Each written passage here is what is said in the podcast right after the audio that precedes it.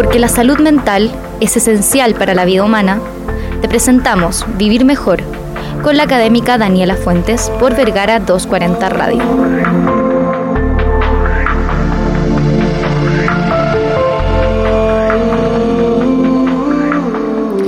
Esta es la historia de Margarita.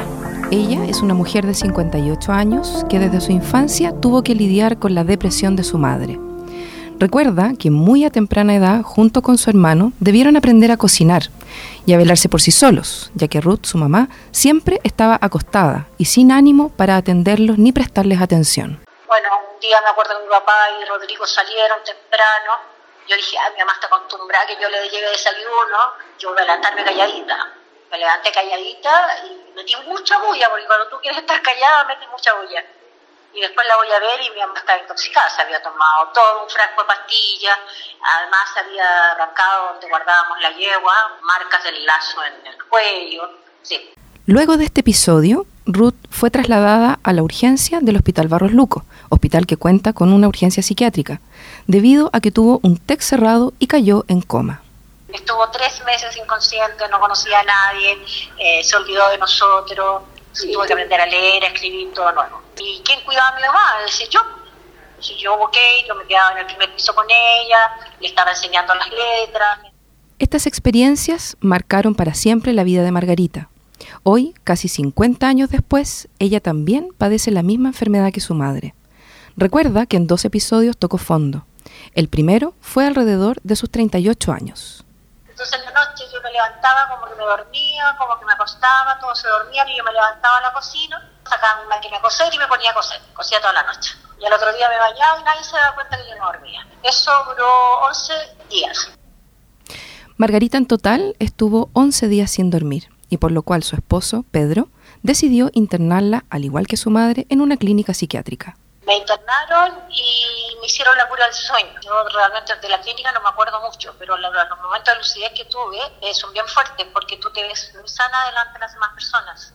Además de este episodio, dos años más tarde, cuenta que también le dio una crisis muy fuerte, en la cual cuestionó si continuar o no con su vida. Y yo estaba todo el día acostada, no me bañaba, Pedro me tenía que dejar bañar, no tenía ganas de nada, lloraba por todo. Y ahí intenté suicidarme en un árbol atrás con una puerta, y me pilló la araña. Y ahí ya trajeron a mi papá que me, me cuidara todo el día y ellos me cuidaban de noche. Es así como actualmente Margarita sigue un tratamiento con fármacos y una terapia psicológica las cuales le pueden hacer poder, poder tener una vida más amena y más llevadera. Estás escuchando Vivir Mejor en Vergara 240 Radio. Historias como las que acabamos de escuchar hay muchas. Este es un claro ejemplo de cómo puede manifestarse una de las enfermedades más presentes en nuestra sociedad, la temida depresión. Según un informe de la Organización Mundial de la Salud, en Chile hay más de 44.253 personas mayores de 15 años con diagnóstico de depresión, es decir, cerca del 5% de la población. Por ejemplo, si nosotros pensamos en los distintos lugares donde podemos encontrar personas con depresión, va a variar este porcentaje. Si, por ejemplo, pensamos en un hospital, en un hospital donde habitualmente están hospitalizadas las personas, ese porcentaje llega a incrementarse incluso hasta un 20%. Si, por ejemplo, vamos a un consultorio, que es donde habitualmente las personas consultan de manera ambulatoria, esa cifra disminuye hasta cerca del 5 o el 8%. Lo que es interesante saber de estas cifras es que habitualmente la mayor parte de la enfermedad se presenta en mujeres. Cerca de dos o tres veces más eh, hay índices de depresión en las mujeres que en los hombres. Y esto Debe, puede deberse a diversos factores, entre ellos, por ejemplo, factores constitutivos, factores genéticos, también factores de personalidad y el no menor elemento de género. Hoy día nosotros vemos cómo las mujeres desde la, desde la perspectiva de género, ¿no es cierto?, mirados desde esa forma, eh, estamos sometidas a muchísimas exigencias del rol. Y en este momento, en, la vida que nosotros estamos sometidos a vivir, por ejemplo, estamos exigidas en el rol de madre, en el rol de pareja, en el rol laboral, etcétera. Antes de continuar con la temática de hoy, considero necesario hacer una aclaración con respecto a dos conceptos eh, que de alguna manera tienden a generar confusión en las personas.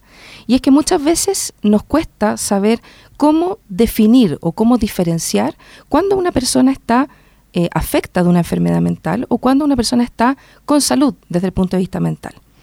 Y eso eh, dado que es difícil reconocerlo, ¿no es cierto? Los especialistas han creado diversos manuales y diversos, eh, diversas guías, ¿no es cierto?, de tratamiento, en las cuales, ¿no es cierto?, pueden recurrir, a las cuales pueden recurrir cada vez que quieren hacer un diagnóstico. Entonces, eh, es fundamental poder comprender de que no todas las personas, porque nos levantamos tristes un día, eh, tenemos un diagnóstico de depresión. La depresión habitualmente tiene que ver con criterios diagnósticos y criterios que están definidos por tiempo, por gravedad, por la intensidad de los síntomas, etc.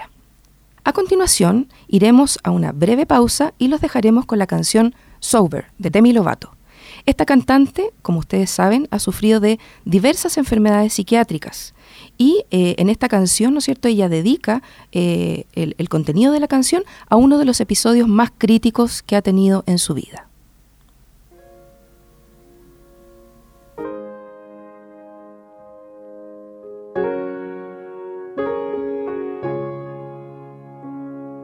I got no excuses for all of these goodbyes.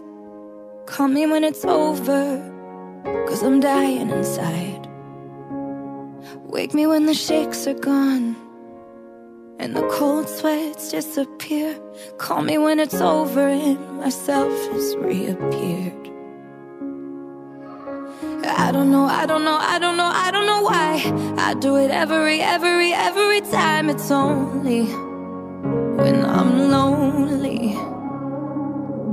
Sometimes I just wanna cave and I don't wanna fight. I try and I try and I try and I try and I try. Just hold me. I'm lonely.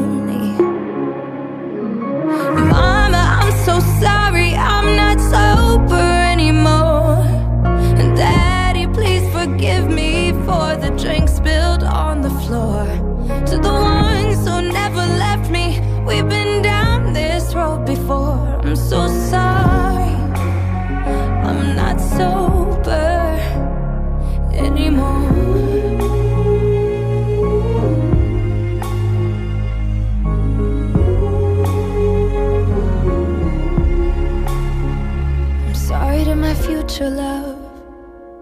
For the man that left my bed. For making love the way I saved for you inside my head.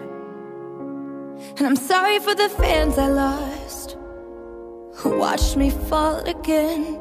I wanna be your role model. But I'm only human. I don't know, I don't know, I don't know, I don't know why. I do it every, every, every time. It's only I'm lonely. Sometimes I just wanna cave and I don't wanna fight. I try and I try and I try and I try and I try. Just hold me.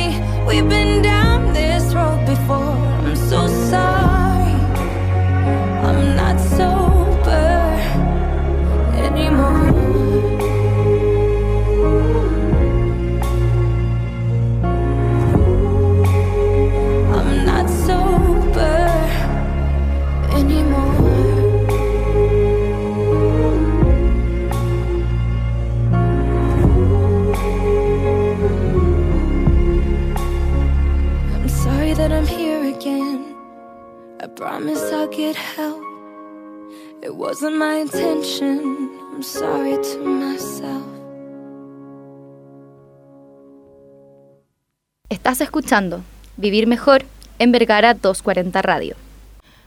La canción que acabas de escuchar es Sober de Demi Lovato y ella en su canción dice estoy sola, me siento sola. Parte de los eh, síntomas que nosotros encontramos en una persona que tiene depresión tiene que ver con la sensación de soledad, de no tener a quién recurrir. La persona habitualmente cuando está deprimida tiene la sensación de culpa, además de que todo lo que ocurre a su alrededor es producto de que ha hecho o no ha hecho algo. En ese sentido, nosotros escuchábamos hace un rato atrás el testimonio, donde, por ejemplo, muchas de las cosas que ocurrieron con la madre de Margarita, ¿no es cierto?, condicionaron el cuadro que ella actualmente tiene. Entonces la culpa, por ejemplo, aparece cuando yo digo yo podría haber hecho tal o cual cosa y no lo hice. En ese sentido, además, otro de los síntomas característicos de la depresión tiene que ver con la sensación de no tener deseo de hacer cosas. Si yo antes, por ejemplo, disfrutaba con ir al gimnasio, salir con mis amigos, pierdo esa capacidad de disfrutar con las cosas. Por otro lado, también existe un ánimo que es deprimido o bajo o, con tristeza la mayor parte del tiempo o casi todo el tiempo durante al menos dos semanas. Y en ese sentido es importante hacer la diferencia de que, como decíamos anteriormente, no porque yo un día despierte con menos ánimo o un poco triste significa que, significa que voy a tener una depresión. Eso hay que evaluarlo al menos en un periodo de dos semanas. Y eso además junto con otro tipo de síntomas, por ejemplo, la presencia de ideación suicida o ideas de muerte. Para profundizar un poquitito más en esta discusión, me encuentro aquí a mi lado con la enfermera Catalina Cancino, quien en su preparación de pregrado, ¿no es cierto?, y en su formación, tuvo la oportunidad de atender a personas con trastornos psiquiátricos. Ella hizo su práctica profesional en una clínica privada de Santiago, donde pudo experimentar el día a día de cómo las personas entonces con enfermedades psiquiátricas como la depresión se recuperan. Hola Catalina, ¿cómo estás? Hola Daniela, muy bien, muchas gracias por invitarme. Gracias por estar acá con nosotros. Catalina, la primera pregunta que me gustaría hacerte es en relación a tu práctica, ¿no es cierto? Tú tuviste la oportunidad de eh, tratar a personas, de ser enfermera tratante de personas con enfermedad mental. ¿Qué crees tú que fue lo que más ayudó a esas personas en el contexto del día a día? Eh, a ver, de partida fue una experiencia muy distinta. En formación de pregrado uno no suele tener la oportunidad de enfrentarse a este tipo de, diagnósticos, a este tipo de pacientes. Todas las personas son distintas y eso creo que hay que dejarlo claro. Eh, no para todos el tratamiento va a ser igual y no para todos eh, las mismas cosas que los ayudaban eran las mismas para unos que para otros. Sin embargo, yo creo que algo transversal en todos ellos, por supuesto, además de la terapia farmacológica, que es algo que a mí siempre me gusta dejar muy en claro que es algo que se tiene que seguir, que porque la depresión y todos los trastornos mentales finalmente son una enfermedad como cualquier otra. Yo siempre digo una neumonía, como cualquier cosa, hay que tomar los medicamentos, pero también hay un factor psicosocial que se llama, que es lo que tiene que ver con el entorno, con las personas, con la familia. Y yo creo que dentro de los pacientes que yo vi, eh, con los que yo pude compartir dentro de estas prácticas y dentro de mi internado, el apoyo de la familia eh, fue súper importante, porque habían familias que no lo entendían, familias que pensaban que estaban deprimidos o que tenían esta ideación suicida, que habían intentado matarse quizás algunas veces incluso, porque eran flojos, porque no, no querían seguir como con, la vida y listo, y párate de la cama y... Y de alguna manera entonces pensando que era un tema de voluntad de por medio. Claro. Sí, pero dentro de todos yo creo que los que la familia estaban realmente comprometidos, los que la familia los apoyaban en, seguir su tratamiento, en que los apoyaban en estar en la clínica internados, en que iban a estar después de eso, creo que dentro de todo, así como la parte psicosocial, la familia y los amigos era lo, lo, más importante en todo. Perfecto. Entonces, lo que tiene que ver con el apoyo, por un lado, el apoyo familiar, y también con, este apoyo psicosocial que tú mencionabas.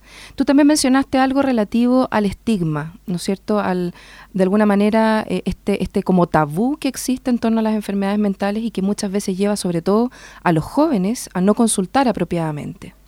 Sí, hay un estigma muy grande en torno a todo lo que es salud y sobre todo sobre lo que es enfermedad mental.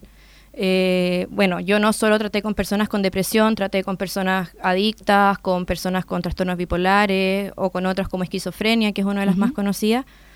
Pero claro, había un estigma muy grande. Eh, muchas veces ni siquiera querían que la gente supiera que ellos estaban ahí internados en una institución de salud mental. ¿Y eso a qué crees tú que se debe? ¿Genera vergüenza la enfermedad mental? Yo creo que en muchos casos genera vergüenza, incluso más que para el mismo paciente, para la familia.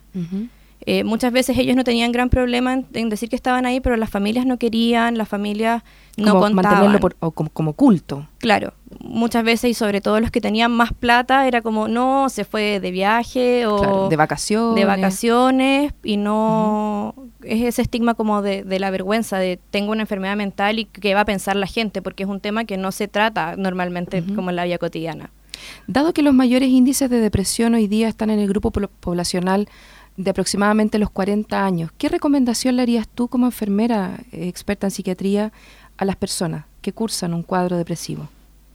Yo creo que lo principal es eh, no tener vergüenza, saber que esto le puede pasar a cualquiera, igual que cualquier enfermedad, cualquier patología que exista, esto ninguno de nosotros está libre. Así que si uno siente algún síntoma o se percata que hay algo raro en uno, lo principal es consultar y conversarlo con la familia y apoyarse. Perfecto. Entonces, de alguna manera las recomendaciones que tú haces tienen que ver con estar atentos, ¿cierto? Eh, cualquier cosa extraña, cualquier síntoma, cualquier cambio en la conducta o en la actitud, eh, decirlo a tiempo, ¿no es cierto? Tomar precauciones a tiempo para evitar consecuencias tan negativas o nefastas como el suicidio. Bien, de esta forma damos por finalizado el programa de hoy. Les queremos dar las gracias a Catalina por habernos acompañado el día de hoy y habernos entregado su testimonio de enfermera. Y los dejamos invitados a sintonizar el próximo capítulo de Vivir Mejor, donde seguiremos abordando la salud mental de los chilenos. Muchas gracias y hasta la próxima fecha. Esto fue Vivir Mejor con Daniela Fuentes en Vergara 240 Radio.